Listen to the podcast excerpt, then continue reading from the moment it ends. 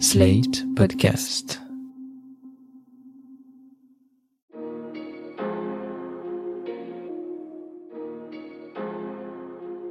Bonjour et bienvenue dans le monde devant soi, le podcast d'actu international de Slate.fr. Je suis Christophe Caron et je suis en compagnie de Jean-Marie Colombani, directeur de la publication de Slate. Bonjour Jean-Marie. Bonjour Christophe. Et d'Alain Frachon, éditorialiste au Monde et spécialiste des questions internationales. Salut Alain. Bonjour Christophe. C'est une fin d'année compliquée pour Joe Biden. Près d'un an après son élection, sa cote de popularité est au plus bas et le variant Omicron relance l'épidémie de Covid aux États-Unis.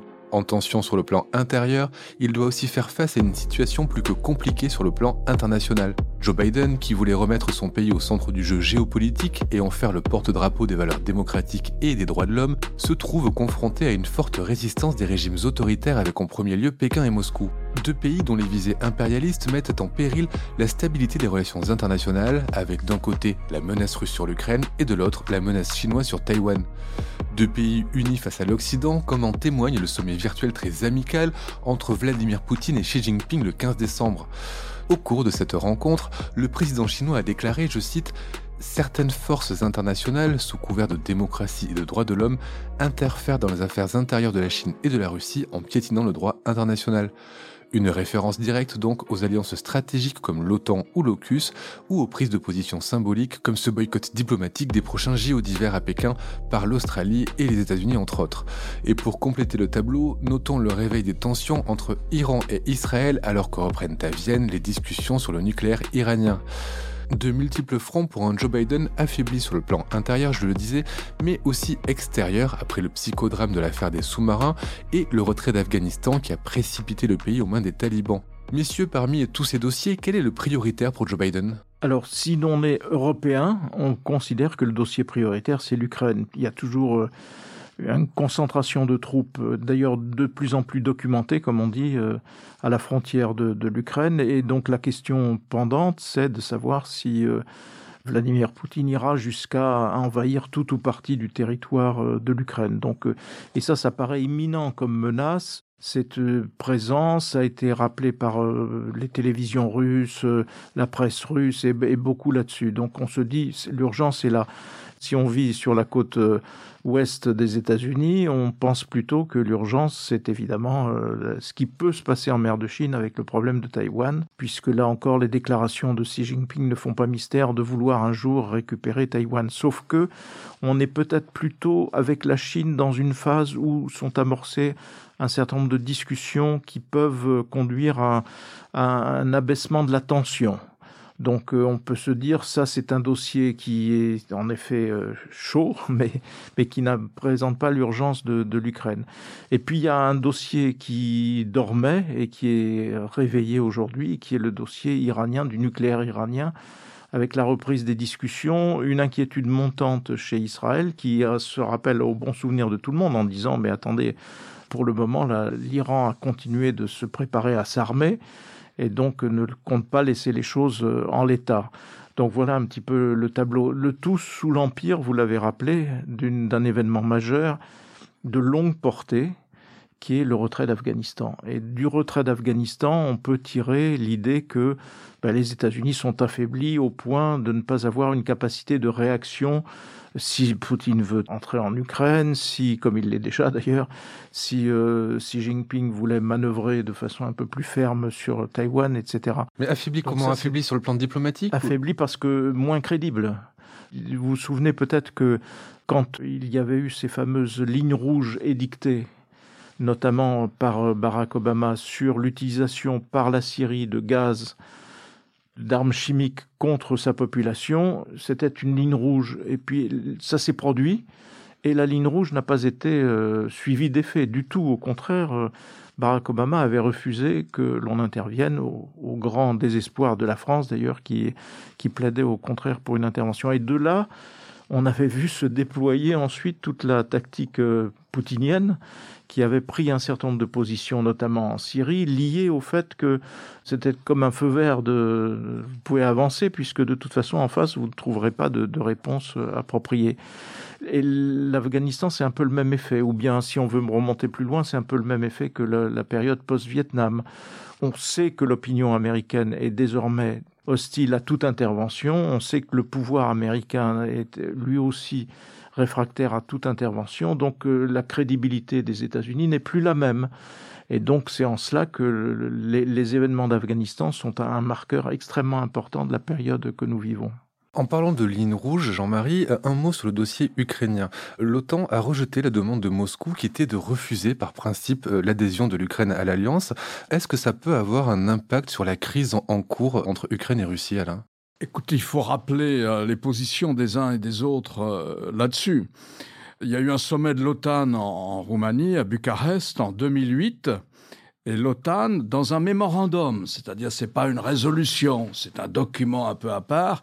L'OTAN dit textuellement la Géorgie et l'Ukraine ont vocation à être un jour membres de l'OTAN. OK, mais il n'y a pas eu de vote, c'est pas une résolution. Et on en est resté là. C'est-à-dire qu'on n'a jamais engagé un processus d'adhésion à l'OTAN, qui est un long processus pour un pays. Ça n'a jamais été engagé. De même, dans ce mémorandum, l'OTAN a pris soin de ne fixer aucune date.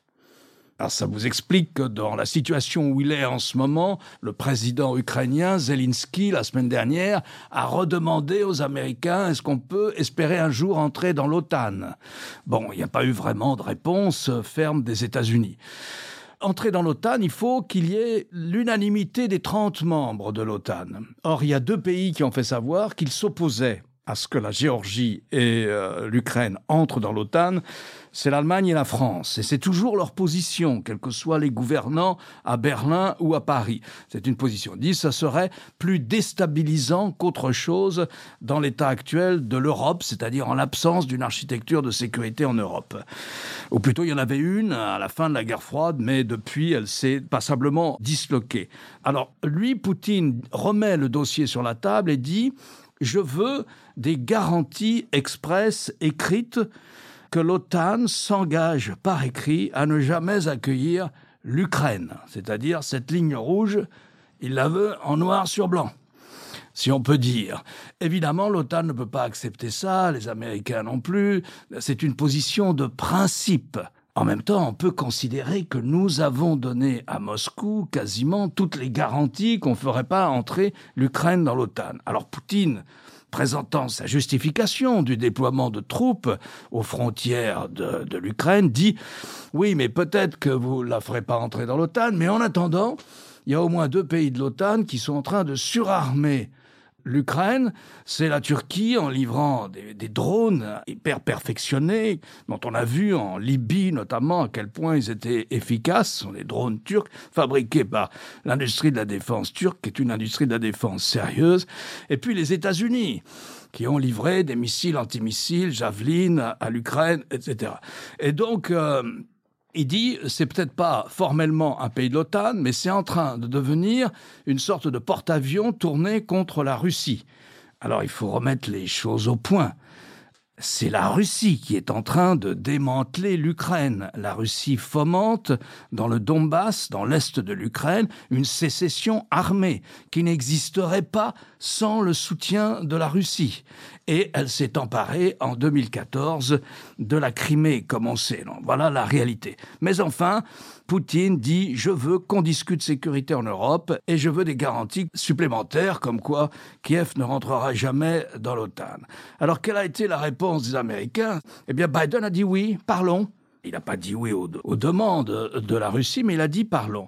Parlons dans un format inattendu et informel, c'est-à-dire nous, les États-Unis, membres de l'OTAN, naturellement, leaders de l'OTAN, et puis quatre grands pays européens hein, l'Italie, l'Allemagne, la France et la Grande-Bretagne, et entamant une négociation sur l'architecture de sécurité en Europe. D'une certaine manière, c'est ce que veut Poutine. On peut dire que de ce point de vue-là, il a marqué des points en déployant ses troupes. On ne sait pas où ça va aller, on ne sait pas si cette conversation va avoir lieu, on ne sait pas exactement où, à quel niveau, tout ça est resté dans le flou le plus complet. Donc voilà la situation pour ce qui concerne la demande de, de, de la Russie de garantie comme quoi l'Ukraine ne rentrera jamais dans l'OTAN. L'autre front pour euh, Joe Biden, je le disais, c'est le front chinois. On a vu que les États-Unis avaient décidé de, de, mener un boycott diplomatique des JO à Pékin, ce qui a agacé euh, Xi Jinping. Hier soir, euh, le Sénat américain a confirmé la nomination d'un nouvel ambassadeur américain à Pékin. Il n'avait pas depuis plus d'un an. Cet ambassadeur, c'est Nicholas Burns. Est-ce que ça change concrètement quelque chose, la nomination d'un ambassadeur à Pékin, Alain? Et question subsidiaire, qui est ce Nicholas Burns qui a été nommé? Oui, ça change quelque chose, parce que contrairement à ce qu'on entend souvent, euh, la diplomatie se fait pas au téléphone, ni par mail, ni dans les réseaux sociaux. Ce n'est pas parce que les chefs d'État et de gouvernement ont de grandes facilités de communication qu'ils n'ont pas besoin sur place de quelqu'un qui leur décrypte la situation politique intérieure. Donc il y a besoin d'un ambassadeur américain qui à Pékin dit voilà l'état des rapports de force, voilà ce que me disent les Chinois, voilà ce qu'ils veulent transmettre. Et voilà, c'est ça ce travail-là. Le travail diplomatique, il est, il est aussi important aujourd'hui qu'il l'était hier. Alors il y a deux frères Burns, enfin ce ne sont pas des frères, mais ils ont le même nom dans la diplomatie américaine. Il y a l'homme qui passe pour être le meilleur diplomate de sa génération, c'est euh, Richard, Richard Burns, qui est aujourd'hui le patron de la CIA. Mais lorsque, la semaine dernière, ou il y a deux semaines, Biden avait un message à transmettre aux Russes à propos de l'Ukraine, pour faire baisser la tension, et leur proposer cette sorte de conférence informelle, de conversation à cinq, il a envoyé le chef de la CIA, il a envoyé Burns. D'abord parce que ce Burns-là a déjà été ambassadeur à Moscou. Il a écrit ses mémoires il y a deux ans, lorsqu'il a pris sa retraite. Il était évidemment en conflit permanent lorsqu'il était encore au département d'État avec Trump. Et il a écrit ses mémoires. Je crois qu'il a quitté le département d'État au moment où Trump arrivait au pouvoir. Lui, il est là. Et il y a eu ensuite, euh, pendant plusieurs administrations démocrates et républicaines, restant au même euh, poste, l'autre, Nicholas Burns, celui dont vous avez parlé, qui vient d'être nommé à Pékin, lui qui était un diplomate aussi extrêmement compétent et qui a notamment été un des hommes qui, au moment de la chute du mur de Berlin, ont accompagné les, euh, secrétaires d'État américains dans l'architecture de sécurité qu'on a essayé de mettre en place en Europe. Donc voilà, c'est important et c'est un geste aussi à l'égard du pays, parce que si vous maintenez votre représentation diplomatique à un bas niveau, c'est un signal d'hostilité ou de désaccord. Et si vous remontez votre représentation diplomatique au niveau des ambassadeurs, eh bien c'est considéré comme étant une sorte de geste et de normalisation ou de banalisation de la relation.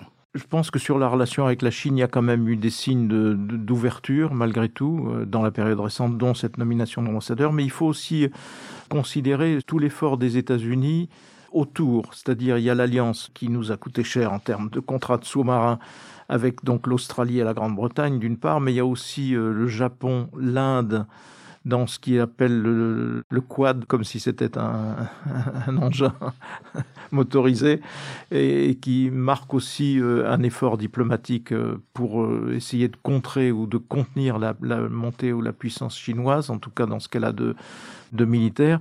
Et puis il y a aussi, euh, malgré tout, des problèmes qui sont aussi de nature à compliquer les choses. Parce que si on prend par exemple le Japon, le Japon fait partie de cette nouvelle coalition en quelque sorte destinée à contenir la Chine, mais en même temps, le nouveau Premier ministre japonais est plutôt quelqu'un qui va chercher à normaliser ou les relations avec la Chine et en tout cas ne plus être le, l'allié aveugle des États-Unis, d'une part, et d'autre part, il y a entre le Japon et la Corée du Sud des problèmes des problèmes liés à l'histoire euh, d'ailleurs. Et donc ça, c'est un élément d'affaiblissement aussi sur lequel la Chine peut jouer, parce qu'elle peut, d'ailleurs, elle fait déjà pression sur le Japon à travers l'histoire aussi, justement, en rappelant ce qu'ont été les exactions des, des, troupes japonaises sur le sol chinois, ainsi de suite. Donc c'est assez complexe, en fait, et ça n'est pas, j'allais dire, du côté États-Unis, front uni, front commun, euh, quoi qu'il arrive, c'est plus compliqué que ça, et la Chine a, dans cet espace-là, une marge de manœuvre. Donc je pense que de ce côté-là, même si on peut craindre, et je pense que c'est une crainte qu'il faut avoir, une opération ou des opérations coordonnées entre la Chine et la Russie, considérant que le moment est venu de, porter un coup et d'affaiblir durablement, même si on peut craindre cela, en, fait, je pense qu'on peut quand même assez distinguer le théâtre indo-pacifique qui est compliqué et où la négociation prend le pas, et celui de l'Ukraine où là, on est quand même, malgré tout ce qu'a dit Alain, on est quand même exposé à une inconnue majeure du côté de Poutine, parce qu'on ne sait pas vraiment si euh, il joue exclusivement le fait que imposer un rapport de force, c'est obtenir d'abord la reconstitution du duopole américano-russe. Est-ce que ce n'est que cela ou est-ce qu'il veut aller plus loin? Parce que il se considère comme le, j'allais dire, le chef de toutes les populations russes et russophones, et que sa mission historique serait de rétablir cela. Donc là, on est quand même devant une inconnue majeure. Avec la Chine, d'une certaine façon, on revient plutôt à des schémas plus connus, pas sûrs entre guillemets, mais en même temps où on aura moins de mal à se repérer. Et j'imagine que la personnalité même des dirigeants russes et chinois joue dans l'imprévisibilité ou l'imprévisibilité des réactions du pays, Alain? Bien sûr qu'elle joue. Et dans chaque rencontre diplomatique, dans chaque différent qu'il y a entre les États, la personnalité euh, des chefs d'État compte. Elle compte plus qu'on ne l'imagine d'ailleurs, souvent, plus qu'on ne le dit. Et là, vous avez trois hommes qui ont des points de départ extraordinairement euh, différents. Je reprends le, début de votre introduction, votre questionnement au début sur ce qui arrive à Biden. Il, lui arrive qu'il est un président américain dans un de ces moments récurrent dans l'histoire américaine où il y a un consensus pour ne pas intervenir à l'étranger, où on a le sentiment qu'on en a trop fait et que ça s'est mal passé ces dernières années, notamment au Moyen-Orient, que le pays s'est éparpillé de l'Afghanistan euh, au Moyen-Orient et que, au fond, ça ne lui a pas réussi. Et donc, il y a un besoin de retrait. Là-dessus, il y a un consensus dans l'opinion publique et au Congrès américain. Alors, ce paramètre-là, il est très difficile à conjuguer avec l'autre paramètre américain, qui est la volonté de maintenir le leadership des États-Unis et de maintenir ce que les États-Unis ont compris comme ordre mondial, ont conçu comme ordre mondial ou construit au lendemain de la Deuxième Guerre mondiale. Et donc deux paramètres, il faut arriver à trouver une synthèse entre ces deux paramètres. C'est là toute la difficulté de Biden face à la Russie en Ukraine, face à la Chine à Taïwan, ou bien face à la question iranienne. C'est là la difficulté. De l'autre côté, vous avez deux hommes qui, eux, Xi Jinping et Poutine, qui veulent changer l'ordre établi par les États-Unis au lendemain de la Deuxième Guerre mondiale, qui estiment que cet ordre fait la part trop belle à l'Occident et qu'il faut repousser les Occidentaux et qu'il y a notamment des éléments dans cet ordre international qu'il faut rejeter catégoriquement, c'est la volonté de diminuer un peu la souveraineté des États pour faire marcher mieux la communauté internationale. Et donc on a le droit de porter des dossiers comme ceux des droits de l'homme, dans le cas des Ouïghours, lorsque la violation des droits de l'homme semble énorme, ou dans d'autres situations pour ce qui concerne les Russes. On a le droit d'en parler, ça fait partie du dialogue international. Et Moscou et Pékin disent non. Ça, ce sont des affaires strictement intérieures et les Occidentaux n'ont pas à s'en mêler. Et si l'ordre fondé par les Occidentaux, tel qu'il a évolué, l'ordre international, si cet ordre-là permet de s'ingérer dans les affaires intérieures d'un État, alors nous serons contre, alors nous le combattrons. Et c'est ce qu'ils font, les Russes et les Chinois, dans toutes les enceintes internationales. Donc vous avez deux hommes qui sont catégoriquement opposés à Biden de ce point de vue. Vous avez Biden qui a une situation difficile parce qu'il a deux paramètres à conjuguer, rester ce qu'il est, euh, l'impérium américain, et puis en même temps pas d'interventionnisme armé. Et de l'autre, vous avez deux hommes qui sont contre l'ordre international fondé par les Américains et qui veulent le repousser, sinon le détruire. Il arrive qu'ils aient des intérêts communs. Et en dépit de ce que nous venons de dire, ça a été le cas euh, ces dernières semaines. Ces dernières semaines, lorsque le dossier nucléaire iranien est venu sur la table, vous savez, il y avait un accord qui a été conclu en 2015 pour contrôler le programme nucléaire iranien. En contrepartie, les Occidentaux, pas seulement les Occidentaux d'ailleurs, les Chinois et les Russes aussi, ont levé les sanctions que l'ONU avait votées contre l'Iran. Il en reste des sanctions uniquement américaines. Et puis euh, Trump, lui, a cassé cet accord. Il en est sorti. Et comme il en est sorti, les Iraniens s'estiment libérés de toute contrainte de l'accord. Et donc les Iraniens en ont profité pour euh, augmenter l'enrichissement de l'uranium et se rapprocher du taux d'enrichissement qui est celui de l'utilisation, qui est celui qui permet de passer à la militarisation nucléaire. Pour vous donner un exemple, ils sont aujourd'hui à 60% d'enrichissement de l'uranium. Le taux d'enrichissement d'uranium que suppose la fabrication d'une bombe nucléaire, c'est 90%. Mais ces 30%-là, à faire, les 30 derniers, c'est rien. C'est très facile quand on est à 60%. Donc on estimait au moment de l'accord conclu en 2015 jusqu'en 2018, jusqu'à ce que Trump s'en mêle de manière dramatique, on estimait qu'il fallait au moins un an à l'Iran pour assembler une bombe nucléaire, sans faire de test, mais pour assembler, au moins, pour être sûr, au seuil de l'arme nucléaire. Il leur fallait un an. Aujourd'hui, on considère que c'est un mois. Et quand je dis on, c'est pas les Occidentaux, c'est l'ONU, c'est l'Agence internationale de l'énergie atomique, qui est une organisation onusienne. Donc non seulement les Iraniens se sont sentis libérés, mais ils ont, pour obtenir la levée des sanctions qu'avait pris Trump, des sanctions supplémentaires, mais ils ont enrichi l'uranium en qualité et en quantité de manière illégale au regard du traité qu'ils ont signé, celui sur la non-prolifération nucléaire, et au regard de ce qu'ils ont signé à Vienne. Mais ils se disent, ils ont dit, écoutez, si les États-Unis sortent de Vienne, nous, on n'est plus que tenus par cet accord de Vienne. Donc voilà où ils en sont. Et ils ont obligé aussi l'organisation onusienne dont j'ai parlé, l'Agence internationale de l'énergie atomique, a enlevé ses caméras. Et ils ont mené la vie impossible aux inspecteurs de cette agence.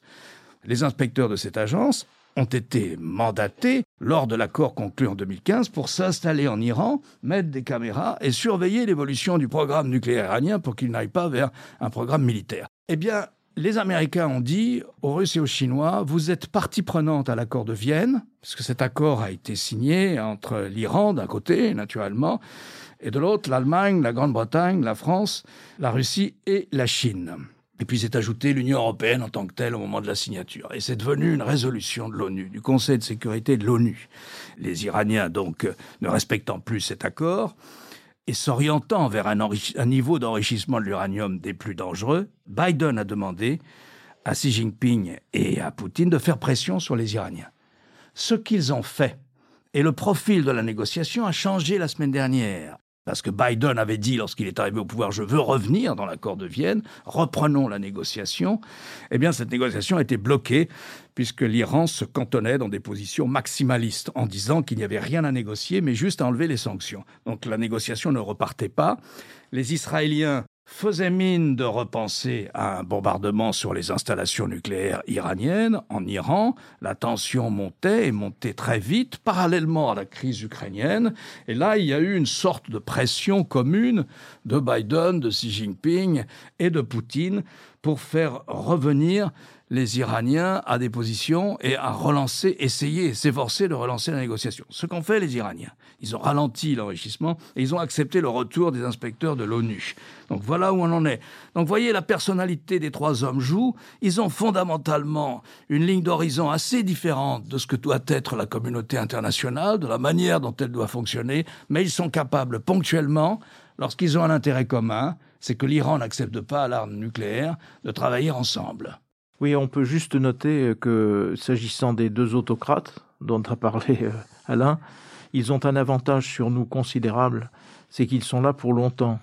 Xi Jinping veut être là à vie. Et Poutine, il est de facto là à vie, puisque on ne sait pas quand est-ce qu'il se retirera. Donc ça leur permet de mener une politique de long terme. Et, donc euh, les efforts qu'ils déploient, en effet, comme le dit Alain, pour euh, miner en quelque sorte l'ordre qu'ils veulent combattre, eh bien, ils ont le temps de le faire, ils ont la patience de le faire, ils peuvent exploiter toutes les failles stratégiques qu'ils peuvent apercevoir en face. De notre côté à nous, eh bien, tous les quatre ans, la politique américaine change. Et là, on vient d'en avoir l'illustration. La catastrophe absolue qu'a été le fait pour les États-Unis à travers Donald Trump de se retirer de cet accord nucléaire, sous la pression de, de Netanyahou d'ailleurs, euh, auquel euh, Trump n'a absolument rien refusé. Mais cette façon de faire a été désastreuse et elle est un désastre de, longue portée. Quatre ans plus tard, euh, la, politique revient à des bases plus raisonnables. Après Biden, on ne sait pas. C'est un avantage considérable quand on est chinois ou russe.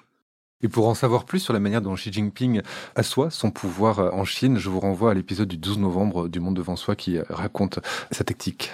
Pour illustrer euh, le point que vient de souligner Jean-Marie, Lorsque les Iraniens ont dit à Biden, eh bien oui, reprenons la négociation, puisque les États-Unis en sont sortis, Trump en est sorti, donc reprenons la négociation, renégocions des engagements des uns et des autres, lever des sanctions d'un côté, contrôle du programme nucléaire de l'autre, mais nous voulons, avant même que la négociation sur le fond parte, nous voulons une garantie écrite que ce que décide ce président américain, que ce qui sera décidé dans ces négociations de Vienne numéro 2 ne puisse pas être annulé ou violé par un nouveau président américain, par un nouveau président républicain dans trois ans euh, ou, dans, ou un peu plus tard. On n'avait jamais vu ça dans une négociation. Mais ça, c'est Trump, c'est l'héritage de Trump.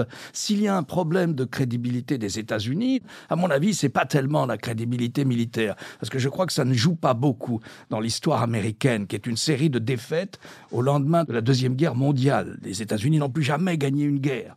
Donc la crédibilité elle est ailleurs. Elle est dans la puissance, elle est dans ce qu'on représente sur le plan économique, technologique, militaire aussi, mais pas forcément dans l'utilisation.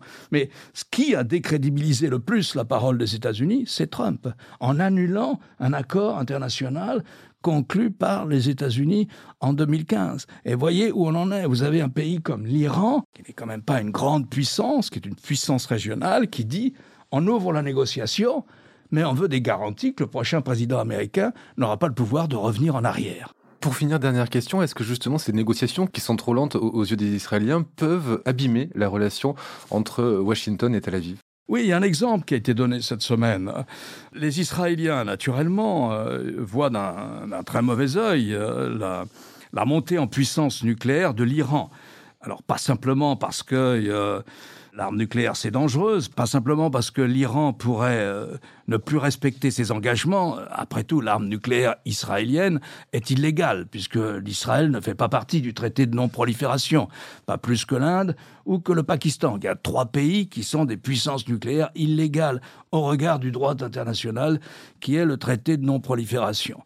Mais les Israéliens disent, bon, nous, on ne peut pas imaginer qu'il y ait un Iran nucléarisé, du moins avec ce régime, ou plutôt le mélange bombe atomique régime islamique, ça va pas ensemble. C'est très dangereux, d'autant qu'ils nous désignent comme leur adversaire et qu'ils essayent de nous entourer par des forces comme le Hezbollah libanais ou bien en s'installant en Syrie et qu'ils ont d'une certaine manière développé comme ça deux fronts contre Israël et déployer euh, aux mains du Hezbollah quelques 200 000 missiles qui, naturellement, peuvent atteindre euh, Tel Aviv, qui sont des missiles assez de portée précise et qui peuvent atteindre Tel Aviv et d'autres villes israéliennes. Donc les Israéliens ont fait monter la tension à leur manière, c'est-à-dire de dire on va monter une opération pour détruire certains des sites nucléaires iraniens. Et ils ont dit aux Américains, nous avons conclu avec vous un traité, enfin un pacte, un accord commercial pour disposer de, je crois, six ou neuf avions ravitailleurs, les avions qui permettent à des chasseurs bombardiers en vol de se ravitailler. Israël a besoin d'avions ravitailleurs si les chasseurs bombardiers israéliens doivent aller au-dessus, doivent voler au-dessus de l'Iran pour détruire les installations nucléaires de la République islamique.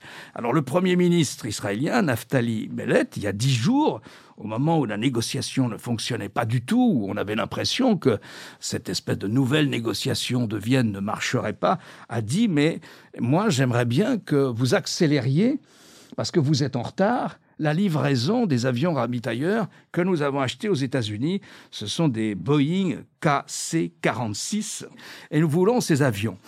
Et naturellement, les Américains traînent des pieds parce que les Américains sont probablement opposés à ce type d'opération en ce moment. Ils peuvent peut-être menacer de dire que tout est sur la table, que si l'Iran se dote de l'arme nucléaire, toutes les solutions pour lutter contre ça sont sur la table. Mais fondamentalement, Biden, il n'a pas envie en ce moment d'une opération israélienne contre les installations euh, nucléaires iraniennes. Voilà un peu la situation toutes ces difficultés extérieures, il faut les relier aux difficultés intérieures de Joe Biden.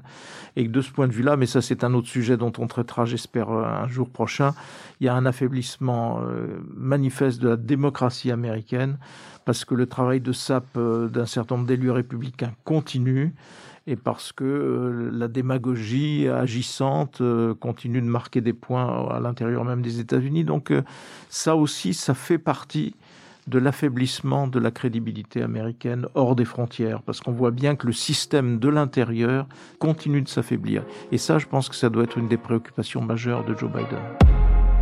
Merci Jean-Marie, merci Alain. Alain, on vous retrouve chaque jeudi dans Le Monde et sur le monde.fr.